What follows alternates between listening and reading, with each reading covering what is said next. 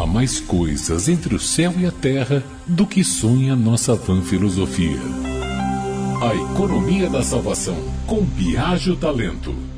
Olá, ouvintes da Rádio Metrópole. Muita gente não perde humor diante da inevitável última partida e fazem questão de deixar por escrito mensagens que, além de revelar a personalidade brincalhona que tinha, anima os parentes e amigos que ficam, dando a eles motivos para conversas engraçadas durante os ritos funerários.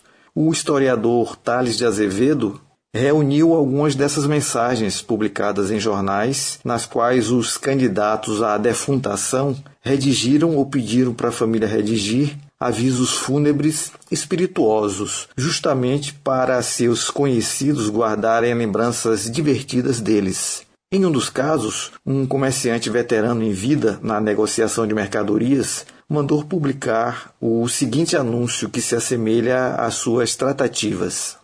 Aspas. Ainda que muito bem assessorado pelos homens de avental branco, foi impossível obter uma prorrogação de prazo. Eu encerrei em 8 de dezembro de 1980 minha única negociação infrutífera.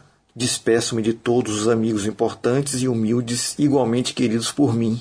No próximo dia 15, na igreja do Colégio Santo Agostinho, meus pais, minha esposa e meus filhos farão celebrar em minha intenção ato religioso ao qual todos são muito bem-vindos. Fecha aspas. Um outro mandou publicar o seguinte, abre aspas, Comunico a todos os meus amigos que no sábado, dia 23 de maio, resolvi descansar os meus 73 anos de completa felicidade ao lado de minha querida mulher, meus filhos e meus adorados netinhos, esperando continuar, de alguma forma, em outra dimensão.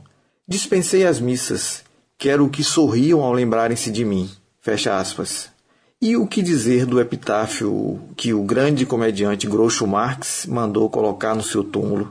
Abre aspas. Desculpe não poder levantar-me, minha senhora. Fecha aspas. Nada como manter o bom humor até na hora da partida. Viaja o talento jornalista.